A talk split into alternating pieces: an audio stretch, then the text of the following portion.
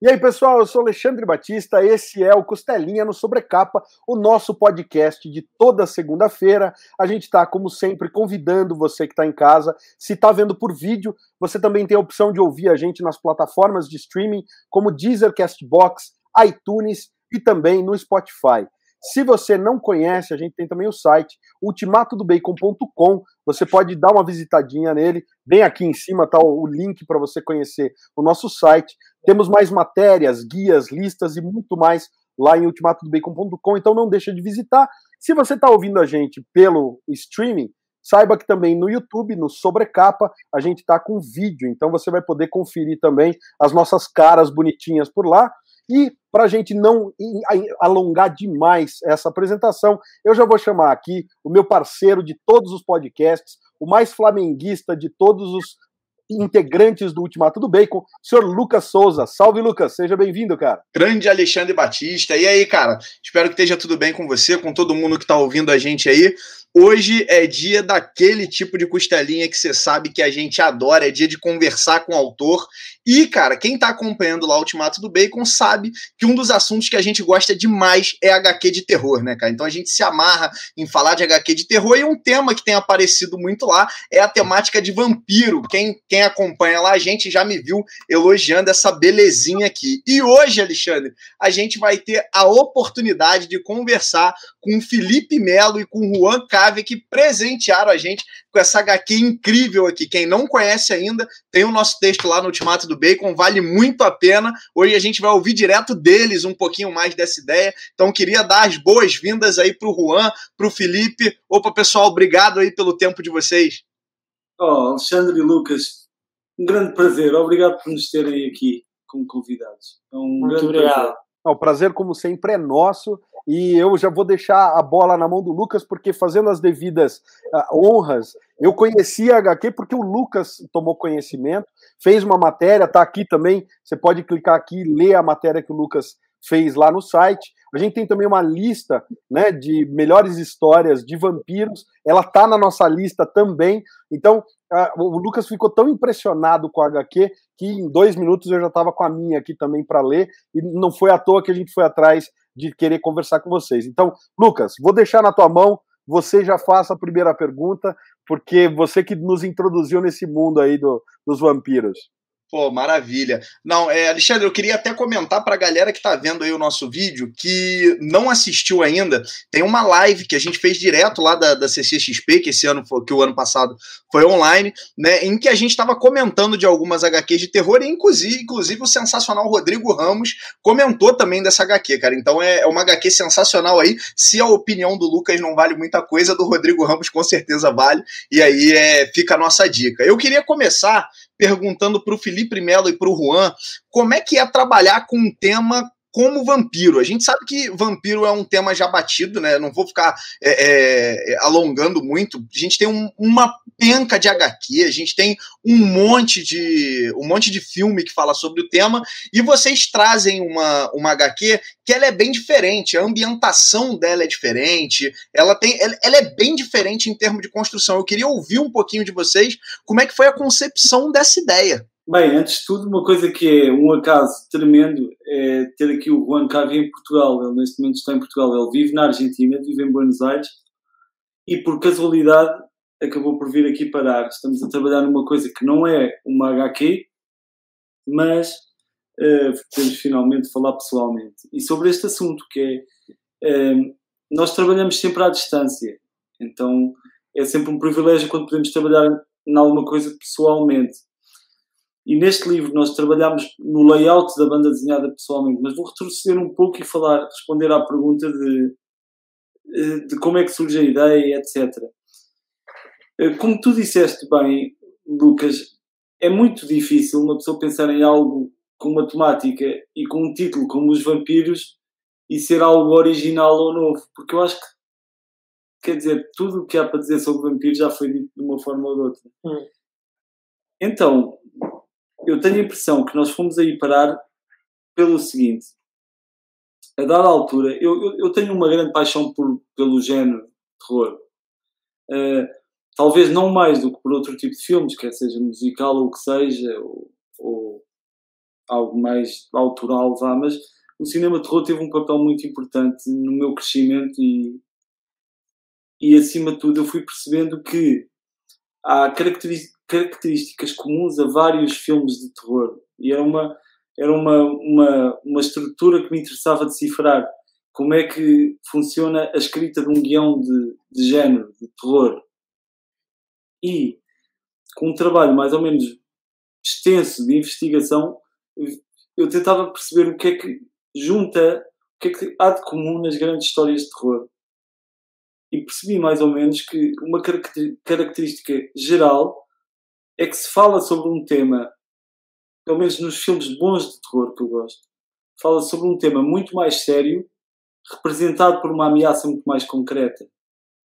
Uh, e nesse sentido, depois de descobrir como é que funcionava esta, esta fórmula, vá, uh, comecei a tentar escrever um guião de terror convencional, mas quis dar-lhe um contexto mais próximo, que é o contexto da guerra colonial, que foi uma guerra que, que, que aconteceu porque nós vivemos em ditadura durante 40 anos em Portugal.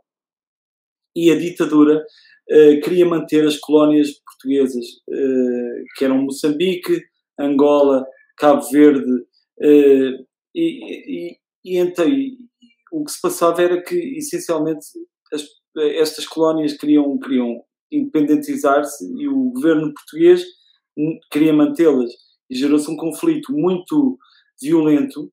Na verdade, um conflito que, obviamente, eu tenho de, e as pessoas com, com o mínimo de sensibilidade e inteligência uh, tomam, obviamente, o partido de, de, de, dos países africanos que criam independência, mas que há um facto que é inegável, é que foi duríssimo para os soldados portugueses, porque eram jovens que tinham 18, 19 anos, que eram enviados para a África, acabados de sair de uma terra minúscula em Portugal.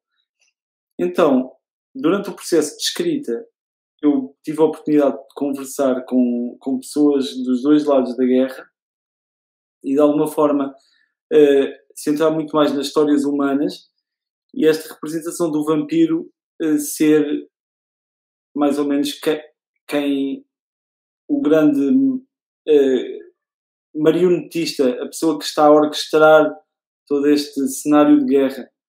Portanto, nesse sentido, o título Os Vampiros uh, sem querer fazer um spoiler ou o que seja, refere-se muito mais a esse sentido de, de do vampirismo uh, quase do, da nossa ditadura em relação às pessoas e às culturas que nós devíamos respeitar e, e, e essencialmente criou-se uma ligação também à primeira canção censurada pelo governo português, que é a canção de um, um cantor de intervenção, alguém que teve um papel muito importante na nossa revolução, que escreveu uma canção chamada Os Vampiros, em que se referiam exatamente a isso, aos vampiros como uma metáfora.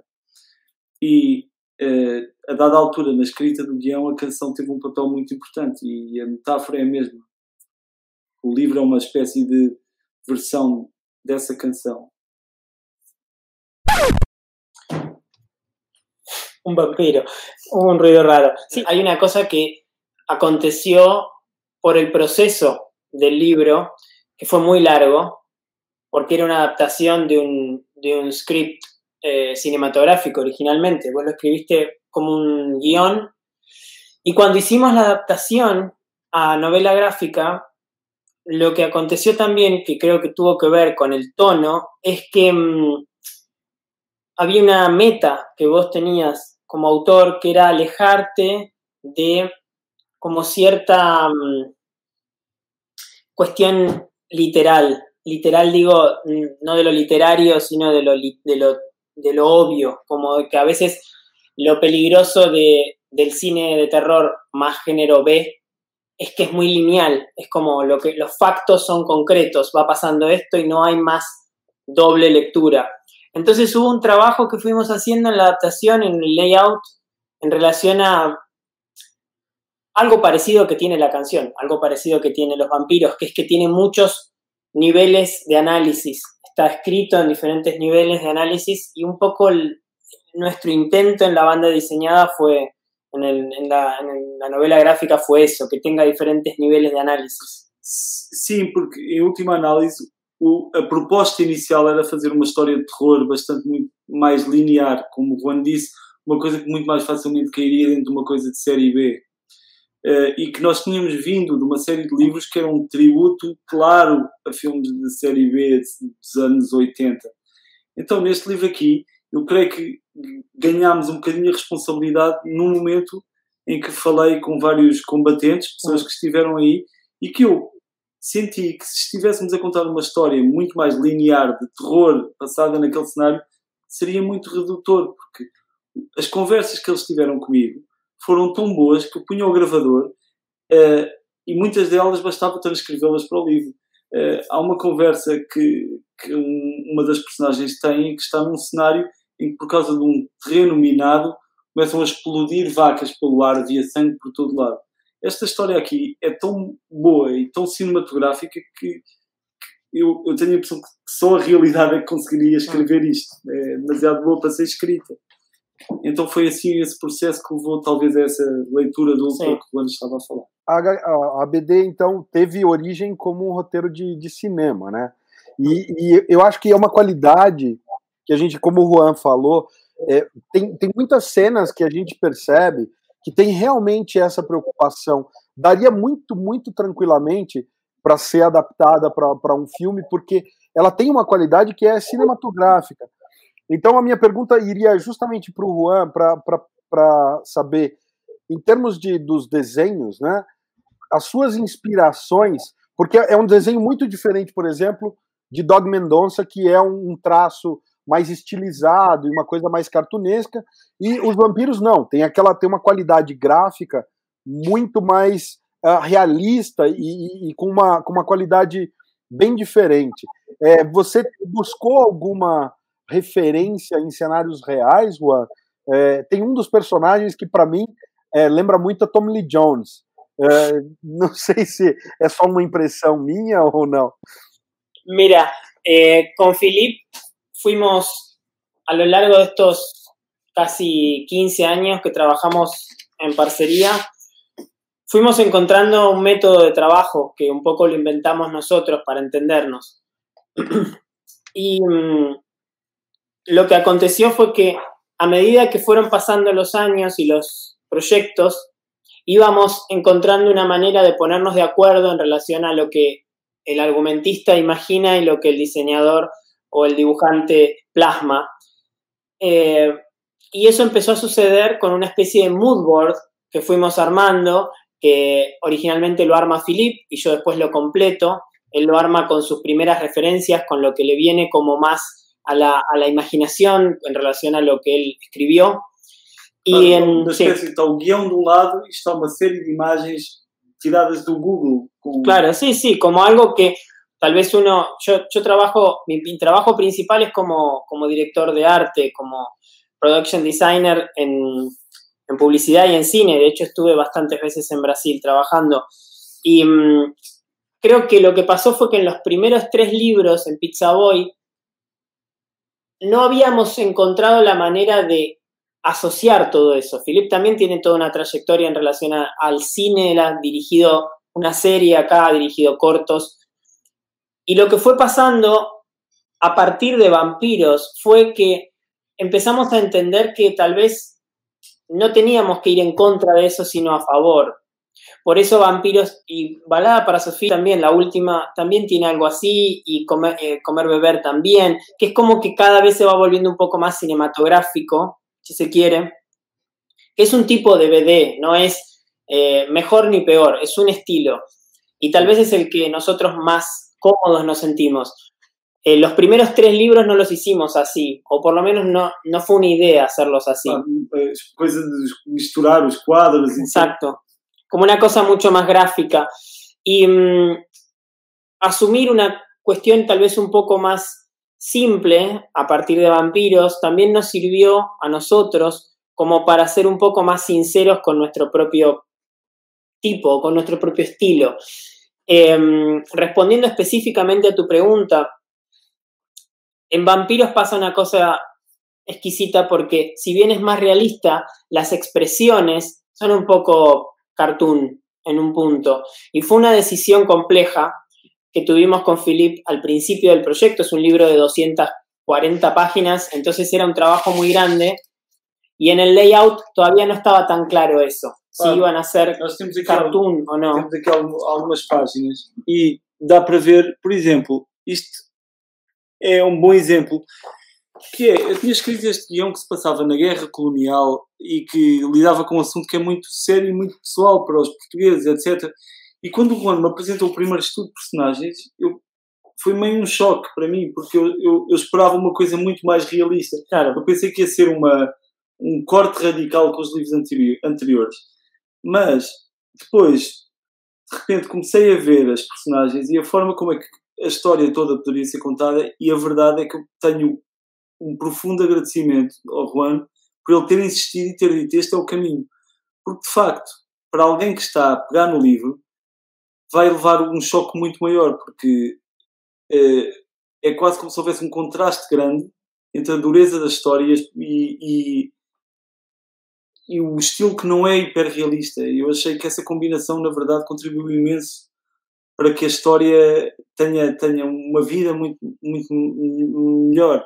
Sí, nosotros intentamos capturar algo. Estas, Filip hizo varias entrevistas a, a- a combatientes y yo tuve la oportunidad de conocer a dos de ellos y claro, hay algo que sucedía en la expresión contando las anécdotas que era muy difícil de traducir a una BD si era un diseño hiperrealista, contrariamente a lo que uno se imagina, porque si es muy hiperrealista, el dibujo queda un poco como te- excesivamente terso, muy tenso. En cambio, una cosa un poco más cartoon permite expresiones un poco más blandas, si se quiere, eh, una flexibilidad en la motricidad de los personajes. Claro, Então, e, de- e deixa sim. também, desculpe Sí, interromper, sí. Mas também outra coisa, como tu, tu próprio estavas a, referir, Alexandre, tu imaginaste um- uma cara de um ator.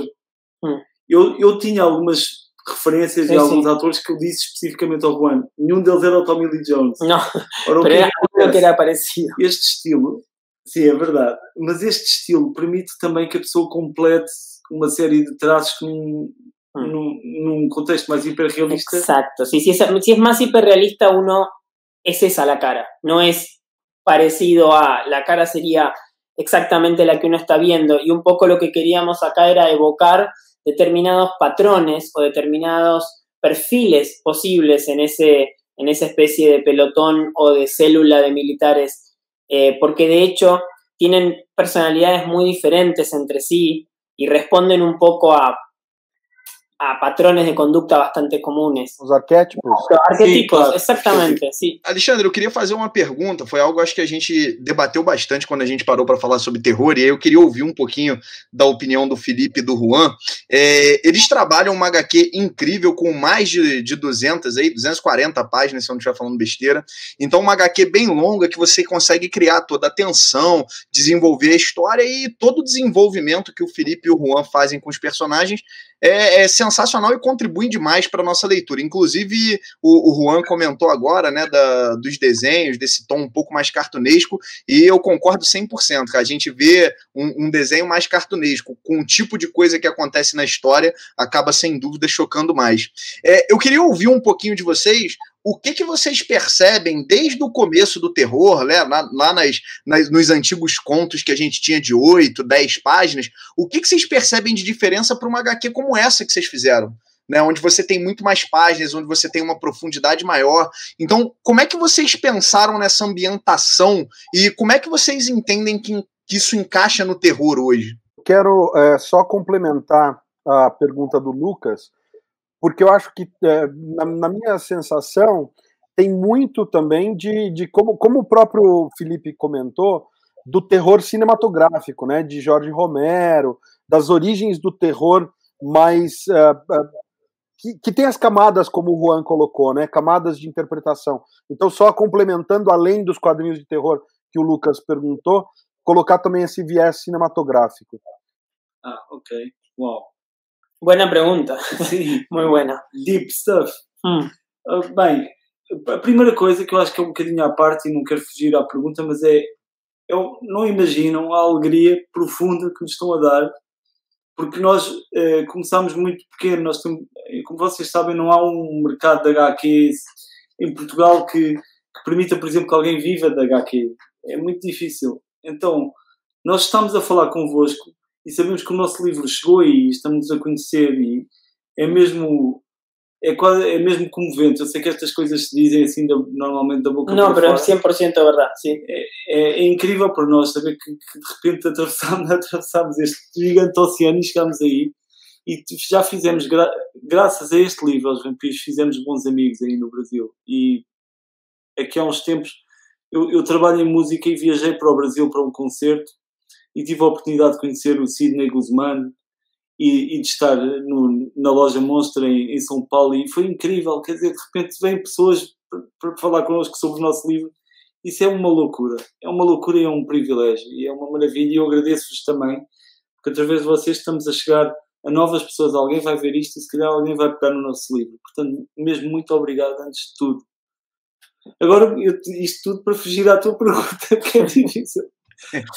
Eu acho que no fundo estás a falar de, de, terror e do que nos apaixona no terror e da, da questão de fazer um, uma coisa de grande formato. É? Eu vou responder de uma forma muito curta que é uh, cada dia para mim seria mais difícil uh, sinto que é mais difícil escrever uma história de terror porque se calhar quando eu era mais criança eu teria muito mais medo de coisas que, que eu sei hoje em dia que de forma alguma existem. Eh, digo, eu tinha medo de uma série de coisas que, à medida que vou crescendo, deixo de ter medo. E isso deixa-me muito triste. É, eu penso sempre naquela coisa que é: nós, quando éramos miúdos, brincávamos com bonecos, não é? No Star Wars, estávamos ali a fazer os nossos enquadramentos. Houve um dia que foi a última vez que brincámos com bonecos. Hum. Eu não me lembro desse dia, tu também não te lembras? Não. Isso para mim é incrível porque houve um momento em que nós acreditávamos que aquilo. Sim.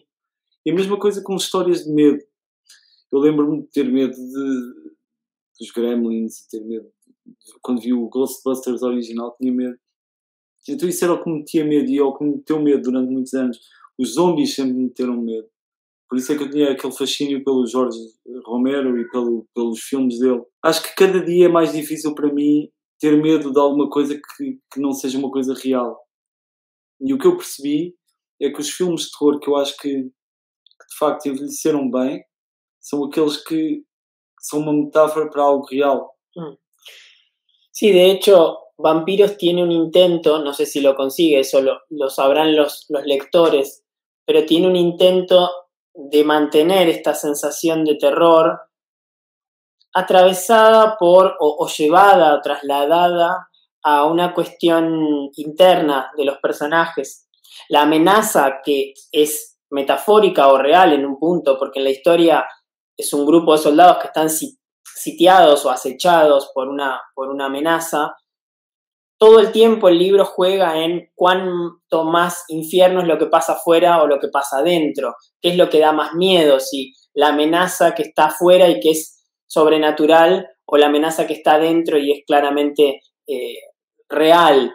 Em, y yo creo que ahí también aconteció que también en Vampiro fue un punto de quiebre porque tomamos esto que decía antes de, eh, de nuestro trabajo, de nuestros trabajos más, más convencionales y la carpeta previa de vampiros es mucho más parecida a una carpeta de cine que a una carpeta de banda diseñada, DVD tradicional. Digamos, había mucho material de investigación de los, de los vestuarios de los militares, de los espacios donde iba a suceder la escena. De hecho, yo hice el escenario del cuartel en 3D para poder manejar los encuadres, porque el 50% de la historia pasa dentro de un, un solo ambiente y mm, el resto pasa en una, en una selva que es todo igual, en un punto, ¿no? Es como lo mismo, como dos espacios muy repetitivos. Entonces el trabajo tuvo un poco esa sensación de, mm, no sé, vino como desde otro, desde otro enfoque, un enfoque mucho más distinto a, a como veníamos trabajando previamente. Y creo que eso tuvo que ver también con el resultado. Después, cómo, cómo eso llega al espectador ya, o al lector ya es muy Sim, mas mesmo, mesmo uh, só, só abordando a pergunta mais uma vez diretamente, eu acho que não acho que haja uma, uma, uma coisa mais fácil que a outra. Acho que ambas são extremamente difíceis, mas contar uma história curta obriga a um tipo de eficácia e de, de, de ideia que é muito diferente de contar uma história longa. Hum. Neste caso, e no livro que fizemos a seguir, que é o que acabou de sair, saiu agora este ano, nós tivemos mesmo o desafio de fazer uma história longa, uma história que desenvolvesse as personagens, que mais ou menos conseguisse estender essa sensação de terror. Foi uma decisão. Hum. Na minha leitura, como leitor, vejo muitos vampiros com aquela sensação do, do apocalipse sinal do Coppola, né? Hum. E, e, e, do conto ao Coração das Trevas do, do, do, do, do Joseph, do, do Joseph Conrad. Hum. Então, é porque é justamente isso, né? Sem, sem entrar em nenhum spoiler, mas eu acho que ela tem essa, essa coisa da, da guerra e do terror, tá muito mais dentro dos humanos. Então, em que ponto realmente, né? Os vampiros ali são reais ou eles são, como o Juan falou, uma ameaça externa? Enfim, não quero dar, dar nenhum spoiler da HQ, mas me lembrou muito aquela conclusão do, do Apocalipse Now e, e do Ao Coração das Trevas, que o horror é aquele horror, e como, como o, o Felipe comentou, né? É a coisa real, é a metáfora para o real e, e para os descalabros que se cometem numa guerra. Então, eu acho que é de fato uma HQ que ela tem uma, uma camada que alguém. E daí, falando para os leitores que estão ouvindo a gente ou assistindo a gente em casa, se você tem um pouco menos idade, você vai ler aquilo como uma história de terror mais uh, direta, mas eu acho que ela, tá, ela, ela cerca um grande nicho de idades, porque ela fala direto com os leitores mais adultos, justamente com esse medo mais profundo da, da violência e do, dos absurdos que se, se, cometem numa guerra. Então, mais uma vez, acho que é realmente um, um desafio, respondendo ao Juan, se o, o, o intento foi conseguido, da minha parte, de que foi magistralmente, foi uma maestral. Parabéns mais uma vez. Muito obrigado, obrigadíssimo. É, estava a pensar também que um ponto de ligação, que nós sentimos que foi uma espécie de um motor também para o livro, foi um bocadinho. Nós crescemos numa geração muito privilegiada, acho eu. Tanto ele na Argentina como eu em Portugal, porque estamos num, num período que, bem, com todos os problemas económicos que poderá ter, ou o que seja, eh, a geração anterior viveu uma ditadura muito violenta e e uma guerra muito violenta. Eles tiveram as Malvinas, não é? Uhum.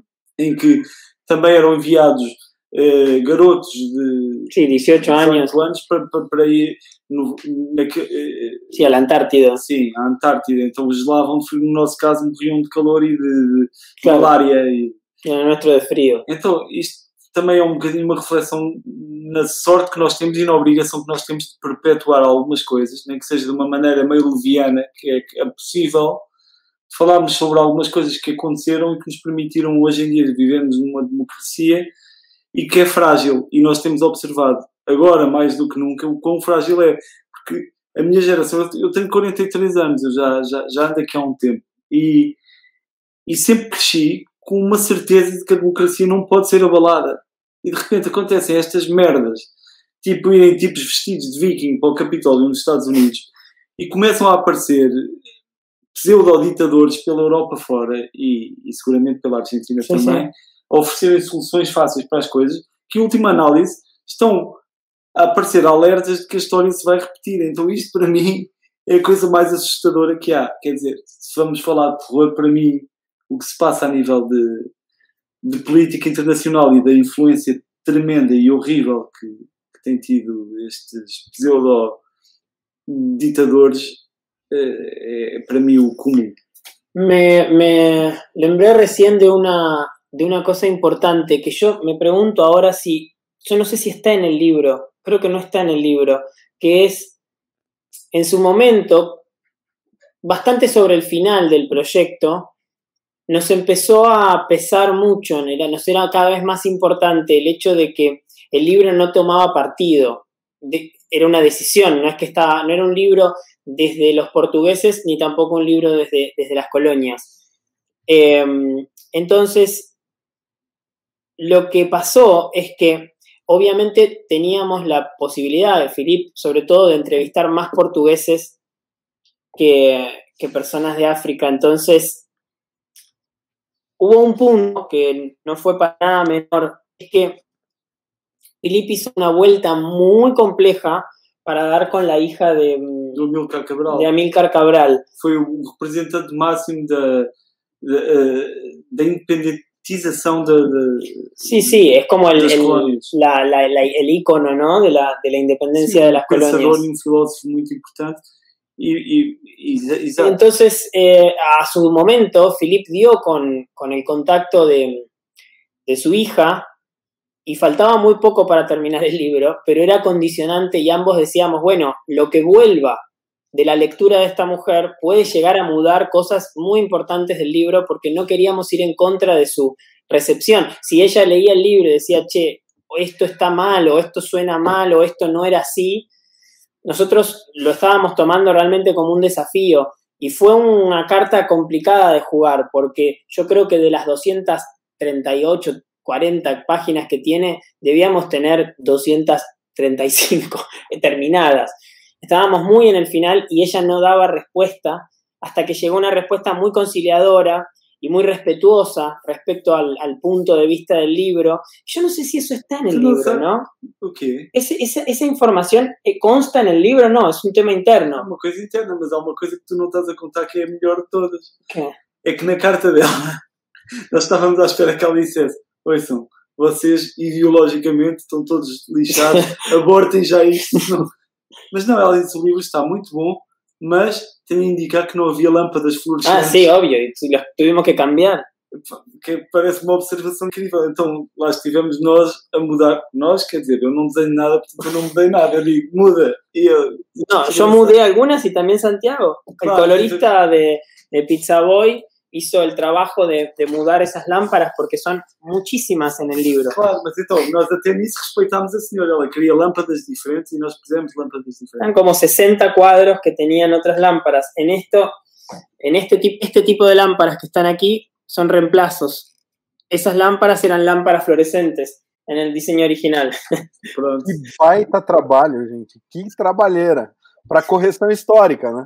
Mas pelo menos tá correto. Muito bom, muito bom. Eu acho, sinceramente, é, que reflete, eu acho que esse tipo de cuidado reflete no, no, no- resultado final, né? A gente realmente sente, e de novo, sem querer dar spoiler, mas tem um momento em que os dois lados têm aquela cena, né? Que, e é justamente isso, a gente vê que os dois lados têm é, essa, essa, toda essa questão equilibrada, e, e é muito importante, porque, de novo, né? Estamos vivendo uma situação, um maluco dizendo que é um xamã do Parque Yellowstone, invadindo o Capitólio americano, e, e a gente fica nessa de falar, por outro lado, o que levou essa pessoa a ter esse tipo de convicção, né? Mm, O quanto ela não foi trabalhada e levada por todas as polarizações a, a ter uma, uma- Então é, é muito triste porque a gente percebe isso. Quem são de fato as pessoas que estão manipulando tudo isso e lucrando alguma coisa?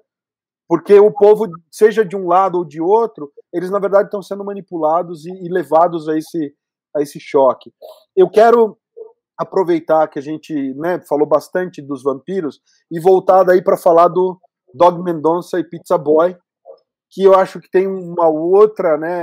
é, Daí ele, ele traz essa coisa da aventura, né? Tem ó, a, a, a tipografia lembra muito Indiana Jones, tem aquela coisa Aventureiros do Bairro Proibido, né? Não sei o, Big Trouble in Little China. É, eu comecei a ler a HQ, eu falei caramba, parece uma continuação do filme com Kurt Russell, porque ele tem aquela sensação que eu, quando eu tenho 40, né? O, o Felipe falou que está com 43, eu tenho 40, então a gente via esses filmes, né?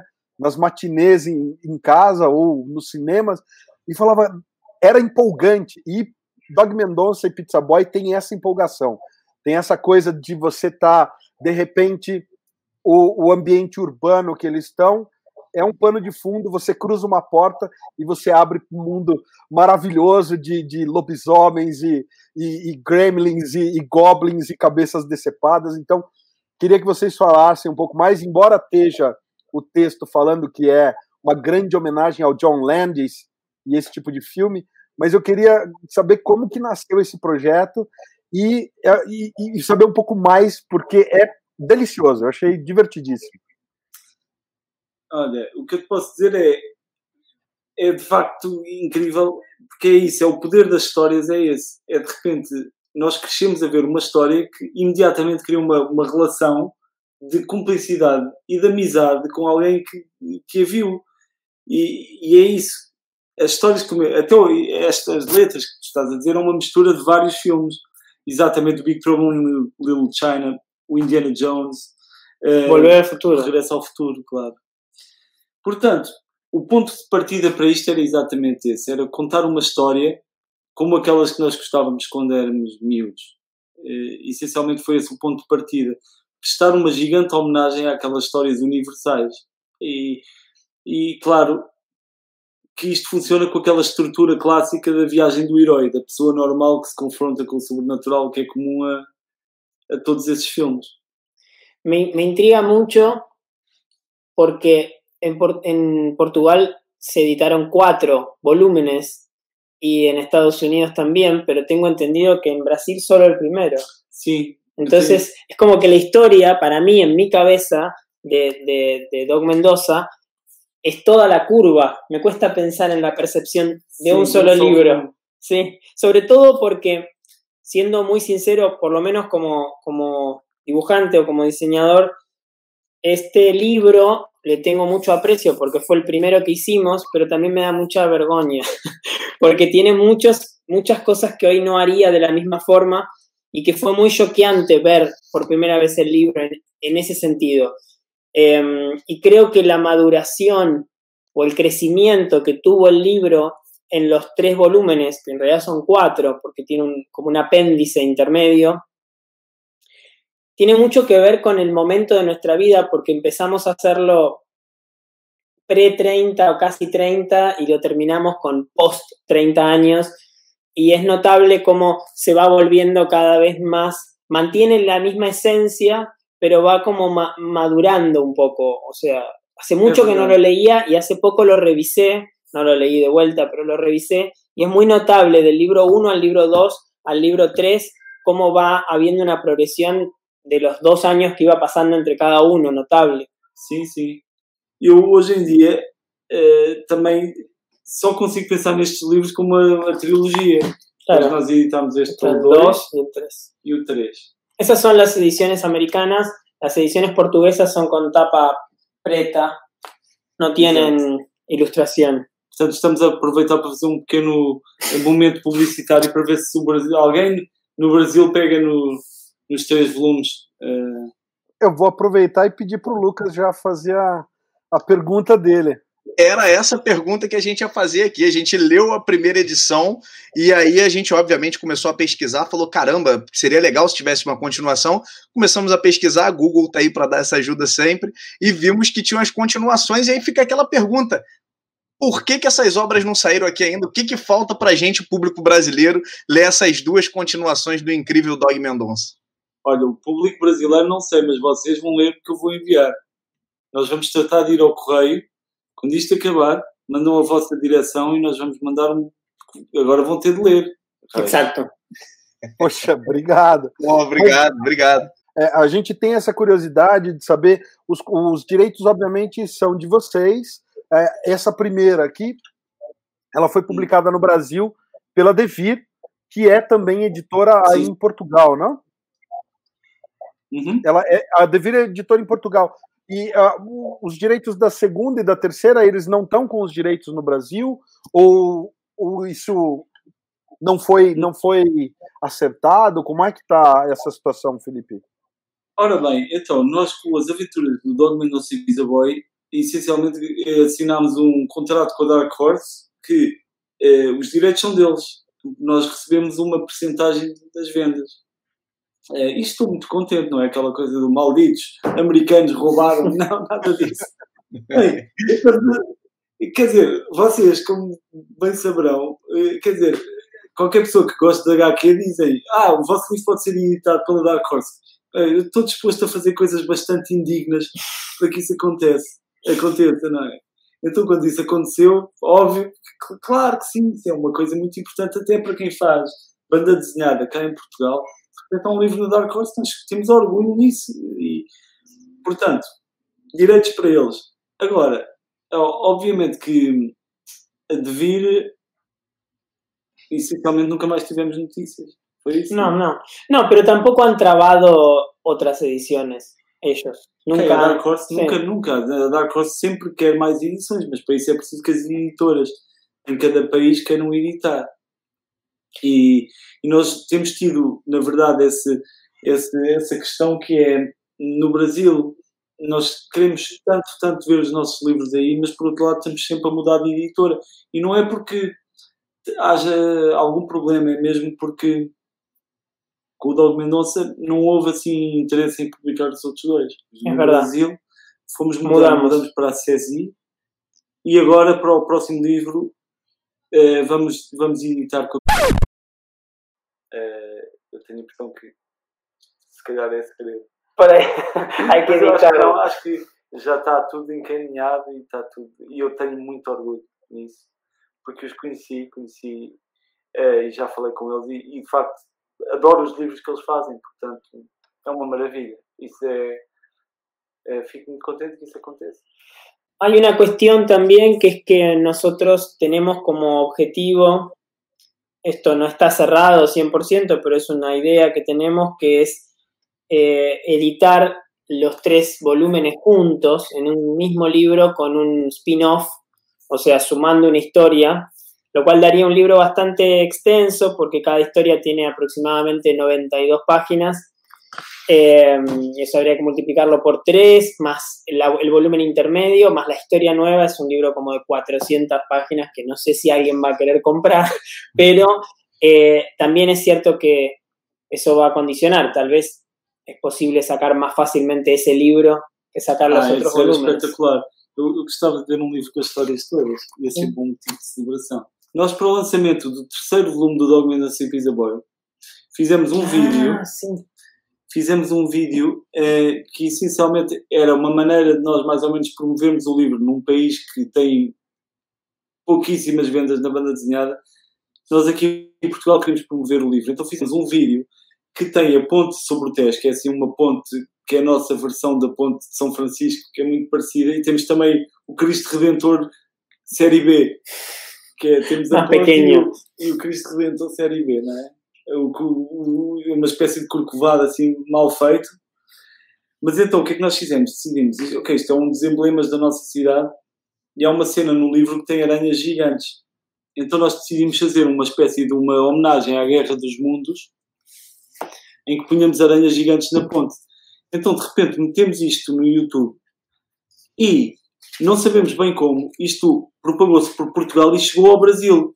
Então, de repente, começaram a partilhar o- os vídeos naqueles sites assim de notícias meio eh, sensacionalistas e, e começámos a olhar para o telefone e estávamos a ter tipo 100 mil views por, por hora. Por hora, sí. Isto chegou tipo. En dos días llegó a 2 millones de views, que en esa época 2 millones era Era tipo mucho. uma loucura. Então, portanto, o- nesse aspecto, o Brasil contribuiu imenso para que criássemos esta nossa. Podemos dejar el nação. link tal vez después acá porque es, es, es simpático de ver el video. Es corto, aparte dura 40 segundos. Mas fizeram com que o nosso tributo à Guerra dos Mundos fosse assim muito mais. eh, tivesse muito mais êxito do que merecia. né? A, a história, no- nos três volumes, ela se encerra por, de vez. Porque eu, eu li só o primeiro, e no primeiro a gente tem o começo da jornada do herói, né? Que é a primeira libertação do Pizza Boy para falar, ok, né? E dali para frente a gente ainda não, não sabe o que mais vem. Nos três volumes ela se encerra e, e não tem mais possibilidade de novas aventuras, ou, ou talvez mais para frente vocês pensem em voltar a mexer com os personagens. Acho que você Bueno. tocou num ponto bom aí, Alexandre. Senti ali que o Juan deu uma coçada na barba e tal. Acho que você achou alguma coisa aí, cara. Bueno, acontece que esto que, que, que hablábamos recién es eh, una posibilidad que ante la posibilidad de hacer el- el- historias completas con los cuatro volúmenes juntos, agreguemos una historia más que sería un spin-off de uno de los personajes. Creo que la historia está pensada un poco como una trilogía y tiene un cierre muy contundente y muy armado, está muy construido el final de la historia. Es creo que es lo que estoy más orgulloso de todo el proyecto de Pizza Boy, que el final es, como un final interesante. Eh, con lo cual, fuera de spin-off, no me imagino hacer otra cosa con los mismos. Sin embargo, hay, una, hay una, un dato también exquisito que tiene este proyecto, que es que mm, mucho tiempo después, en Argentina, eh, Santiago Villa, que es el, el colorista del proyecto y un gran amigo nuestro, lideró una idea que había sido originalmente mía en un momento de... Estaba trabajando yo en una película de animación, trabajé mucho tiempo ahí y ficaba muy aburrido en un punto y empecé a pensar y dije, ¿qué podemos hacer? Y dije, hagamos un videojuego de Pizza Boy tipo aventura gráfica. Ah. El proyecto quedó como trabado por años y en un momento, eh, bueno, se, se, alinearon un poco los planetas y la productora argentina que había tomado el proyecto originalmente se lo presentó a uno de los creadores de Monkey Island, él se interesó y ofreció acompañar el proyecto en un Kickstarter que consiguió el monto que necesitaba y el juego salió efectivamente eh, producido por una productora alemana. La versión original está en alemán, es muy extraño, y también en inglés. Em, el juego existe en internet, es muy extraño, yo no lo tengo. De hecho, casi que perdimos derechos. Este, este proyecto tiene cosas muy exquisitas casi que perdimos derechos del, proyecto por un problema interno que, existió, que no viene al caso y no tuvo que ver con nosotros. Eh, y es como una, una... Mm, un ovni. Sí, es un ovni, exactamente. Y de hecho es muy extraño porque si uno pesquisa cosas sobre Doc Mendoza, aparecen muchas cosas sobre el juego, que es algo de lo cual casi no tenemos... A ver, hicimos eh, la parte gráfica, sí, yo contribuí mucho con Santiago en el diseño de personajes, los fondos, la animación se hizo en Argentina, el guion estuvo hecho por unos guionistas argentinos y la supervisión de Philip, pero no es un proyecto nuestro.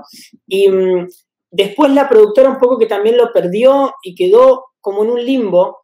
Y acontece que hay como. No, pues una cosa que fue Walkthroughs en internet hablando del juego. Y es muy bom, porque cuando nós fizemos o livro, era uma coisa pequenina e nossa, e de repente eu estou a jogar um jogo computador, estou, estou aqui a fazer uma aventura gráfica, eles estão ali. Foi aí que eu senti, ok, estas pessoas já ganharon vida propia. Fue un momento muy Fue mágico. Muy extraño. Y de hecho, una cosa que es muy extraña también es que es un proyecto muy chico que prácticamente no dio ganancia, prácticamente dio mucho trabajo el proyecto entero de Pizza Boy. Eh, y sin embargo, la inversión del juego de, la, de los alemanes para que el juego esté doblado con actores y todo, era como de 150 mil dólares. Un número ridículo para este. Sí, porque eh, el Kickstarter consiguió 30 mil dólares, pero la empresa alemana por eso nunca hizo el break-even, porque la empresa alemana para financiar todo gastó como 70 mil, 80 mil dólares más. más. Es, una, es, una, cosa como... Claro. Exacto. y todo eso sucedió como un ovni, como algo en paralelo a nosotros, que Sí. Ni siquiera la productora argentina tuvo eh, ganancias concretas de eso, porque como ya digo, hubo un problema como medio legal ahí. Entonces, es un ovni que está aí, Pá, dando vueltas. Sabiam isso que é saber quantas pessoas pegaram naqueles personagens e escreveram diálogos e de repente aquilo, ok, esta pessoa diria isto, portanto já ganha. Foi incrível.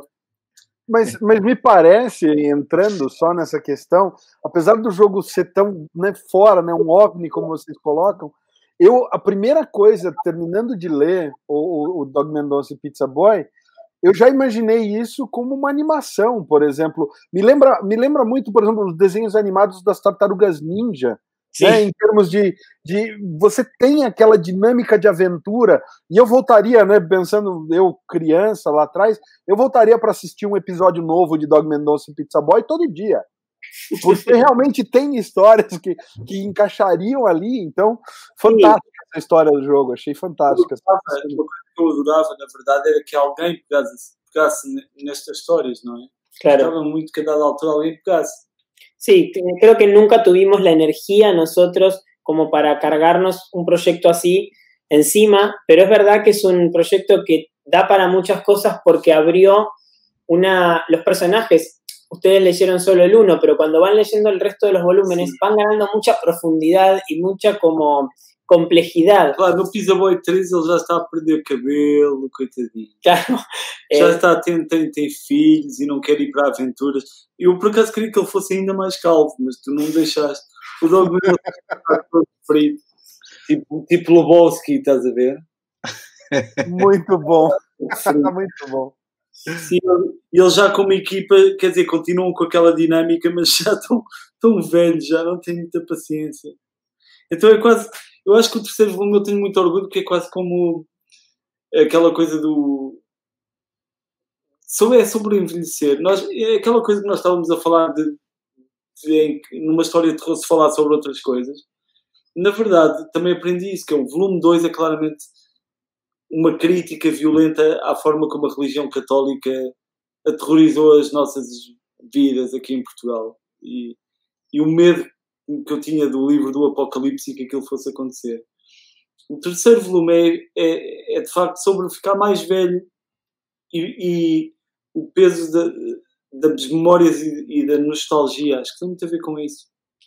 Sí, y hay algo que um, también es interesante que sucedió con este libro, que fue el tema de la progresión de los, de los prefacios, porque el libro 1 tiene el prefacio de John Landis, que de hecho John Landis fue el nexo con, con Dark Horse, fue él el que, el que hizo el, el, nexo con Dark Horse directo, porque nos puso en contacto, pero no aconteció nada hasta que él volvió a interceder de manera directa con, con Mike Richardson, con el dueño de Dark Horse, y ahí se, se hizo posible esta edición. Y mmm, el libro 2 tiene un, un prefacio de, de George Romero, que es muy bueno el prefacio, de hecho es el, creo, a mí es el que más me gusta, es el más analítico, es un prefacio como de tres páginas o de dos páginas y media. El... Ah, e qualquer, qualquer pessoa que goste de cinema de terror e, e goste dos filmes do Romero percebe o quão emocionante e quão incrível foi o dia em que nós recebemos este prefácio. Hum. Eu não estava a acreditar no que estava a acontecer, que é, estamos em contato direto com uma pessoa que eu tive a oportunidade de dizer isso pessoalmente, que é. Eu, isso aí foi, foi incrível, porque foi uma, comecei eu a chorar, começou a mulher do Romero a chorar, e o Romero assim meio envergonhado, que eu tive, eu tive o jantar todo normal, mas no final tive um acesso de fanboy que eu lhe disse só: eu só quero ter a oportunidade de lhe dizer que eu estou aqui a falar com uma pessoa que não tem noção do impacto e do poder que a sua imaginação teve sobre gerações e gerações e que ele conseguiu invadir os pesadelos de milhões de pessoas e que a herança, a herança dele é basicamente imortal. Eu reparei nisso porque ele todo o jantar estava assim e de repente no final do jantar ele agarra nos óculos e põe aqueles óculos, os Goliath, e de repente caiu uma ficha e disse: Filha do Jorge Romero, é o inventor dos zombies estás a perceber caiu-me aquilo e foi um momento muito bonito na minha vida. Eu preciso te agradecer, Felipe, por ter falado algo que se eu tivesse a chance, eu teria falado exatamente isso pro, pro Romero. É realmente, ele é uma né, sumidade na, na no, no, cinema de terror e, e, na formação do caráter de muita gente, porque é isso, né? O cinema do Romero sempre foi é, é, um pretexto e uma metáfora.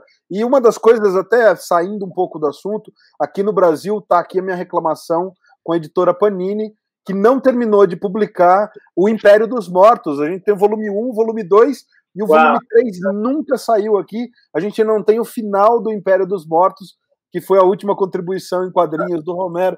Enfim, então obrigado, Felipe, por ter transmitido porque de facto, sabes, há aquela, aquele dito popular que é nunca conheces os teus heróis, é, podem desiludir. O Jorge Romero é o, exatamente o oposto de tudo, é, e, e, como tu poderás imaginar, é, é, isso. Nunca na minha vida eu imaginava, imaginava que um dia ia ter a oportunidade só de me cruzar com aquela pessoa. Portanto, é mesmo, nem agradeças, pá, foi uma casualidade que tão incrível e tão bonita. Mesmo. Maravilha.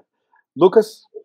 Bom, eu queria fazer, a gente está se encaminhando aí para o final do nosso podcast. Tem uma pergunta que a gente sempre faz aqui para os autores que participam com a gente: é para os nossos ouvintes que estão é, conhecendo vocês agora nesse bate-papo, o que que vocês recomendariam que eles lessem da obra de vocês para começar, para entender o estilo de vocês e vocês falaram um pouquinho de banda desenhada também. Eu queria aproveitar e fazer um pedido, né? Aqui no Brasil, infelizmente, a gente ainda não tem a, a difusão que a gente gostaria de ter da, da, banda desenhada. Entra muito o comics americano, tá entrando muito agora também os, os fumetes italianos, mas a gente ainda não tem é, essa difusão tão grande da banda desenhada. Então, queria pedir, além de indicar é, obras de vocês que vocês achem que são legais para quem vai começar a conhecer o trabalho de vocês, queria pedir que vocês também indicassem outras obras de banda desenhadas que vocês acham que seriam legais demais para os leitores brasileiros conhecerem e, e conhecerem um pouco mais da arte portuguesa.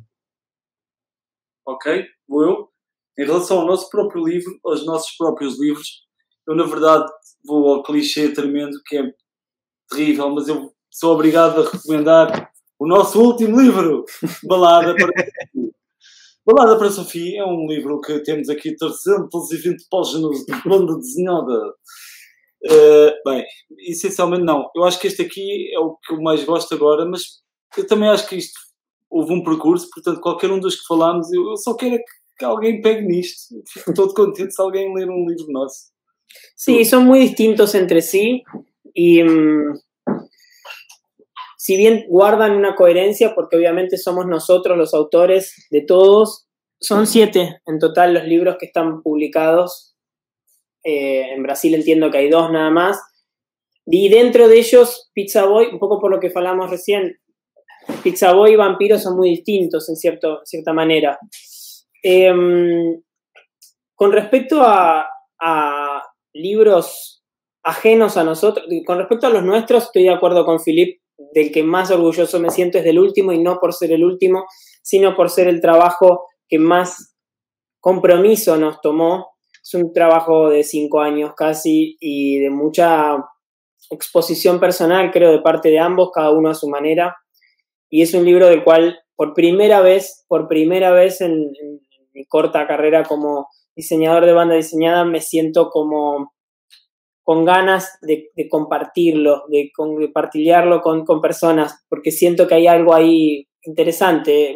De hecho, me parece el, mejor guion que escribió Philip y, uno, y un guion que realmente me gusta a mí, personalmente mucho. Digo, me gustan todos los guiones de Philip, pero este me parece destacable eh, en general. Pues fue la primera vez que elogiaste un guion Bueno, lamento que haya sido así.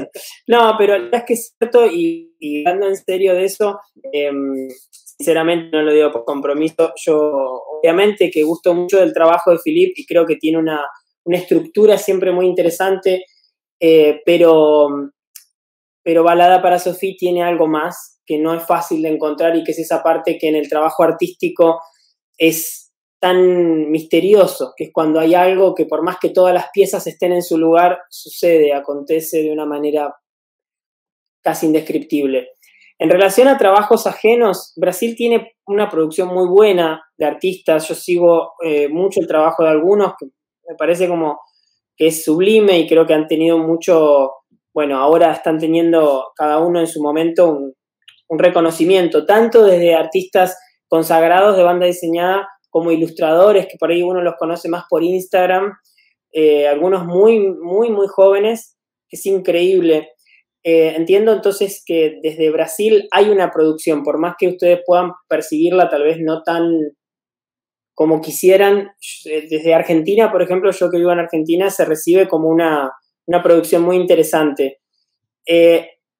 Yo siempre, siempre que me preguntan, recomiendo un cómic argentino que me parece muy bueno, que es El Eternauta, que creo que tiene una edición en, en portugués. No sé si es de Brasil o de Portugal, pero imagino que debe conseguirse en, Brasil. Me parece un libro súper interesante, súper complejo. el volumen 1 principalmente. Eh, creo que es como... Y un libro que yo siempre, siempre recomiendo es Mouse. Es un libro que a mí me, me interpeló mucho cuando lo leí, que creo que pocas veces me pasó lo que me pasó cuando leí esse livro em su, em su momento. Sim, eu também obviamente refiro estes dois que o Juan referiu, que são incríveis, mas vou aproveitar para falar sobre um livro que me bateu forte e feio, que achei uma obra-prima e que cria uma ligação com Portugal. Lorenzo Mutarella. Vocês seguramente eu estar a, eu estar a sobre, falar sobre isto aqui é, é ridículo porque toda a gente conhece, não é? Mas eu adorei este livro, acho que tem um estilo muito próprio de escrita e de desenho, acho brilhante. E depois acaba em Portugal, termina com uma visita a Portugal que eu achei ainda mais interessante. Mas eu, eu tenho uma, uma grande admiração por este autor, tenho assim uma espécie de fascínio porque eu não o conheço, não é? Então só conheço o trabalho dele e isto divertiu-me muito a, a, ler este livro. Mutarelli realmente é um, é um grande autor nacional.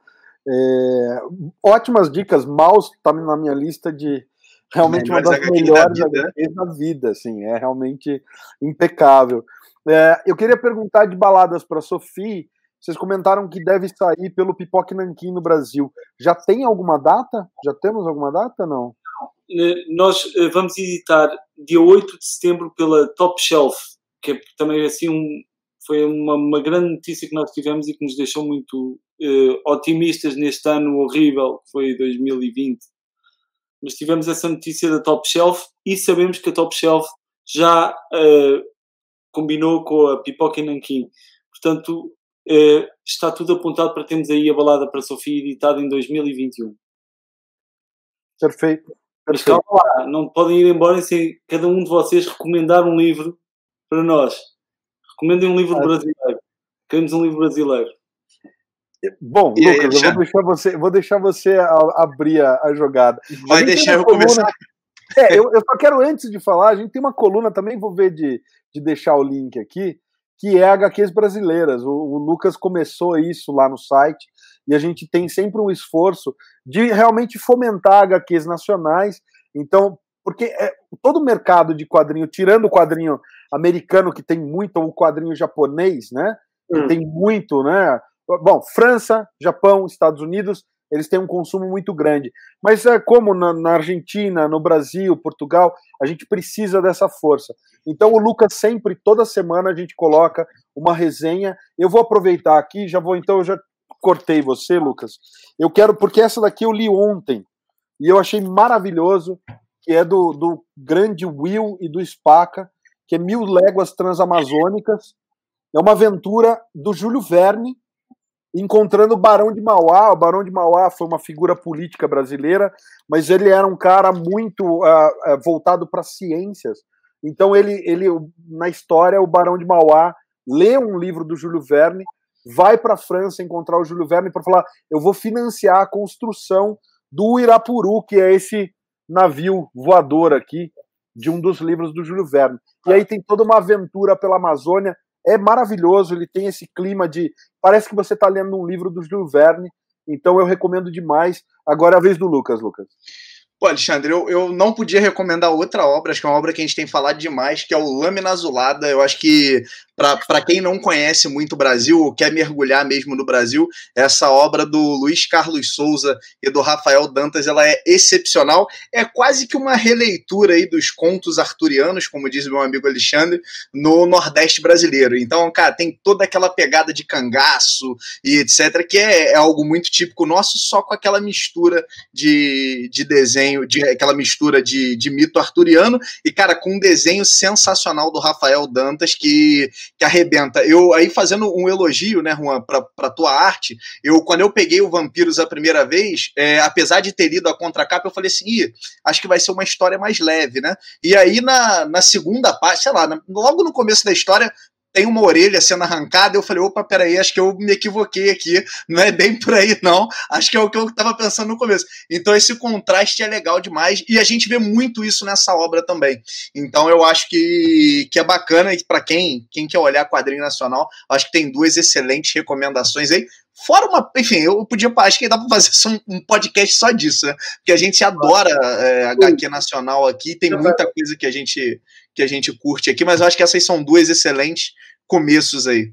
E é importante também que saibam, quer dizer, o vosso cinema no Brasil neste momento, eu como português que está aqui, tenho reparado que o cinema brasileiro está incrível e que acaba por chegar cá. Estou a falar de, de, de filmes como, por exemplo, do Kleber Mendonça Filho, o Bacurau, o Aquários. Estou a falar deste do Vida Invisível. O, o cinema brasileiro está muito à frente e, e influencia também muito o nosso próprio trabalho. Isso é incrível. Maravilhoso. Aliás, aproveitar a Vida Invisível, tem uma entrevista nossa com o Karim Ainus.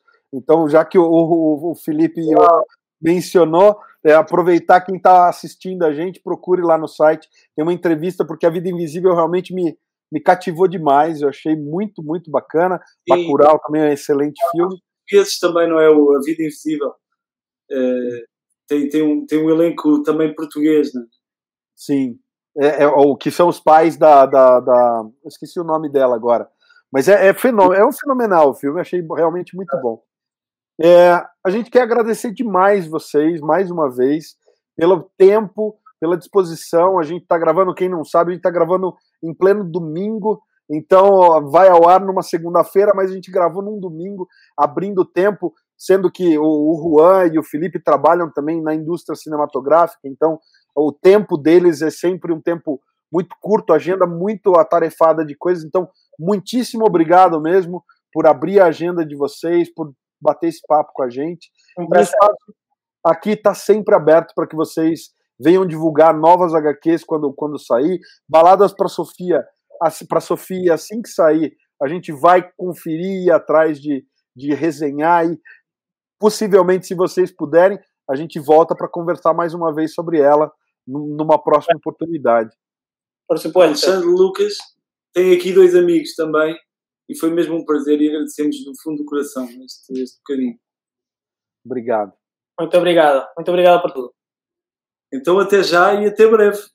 Muito obrigado. Obrigado, Muito obrigado. a vocês.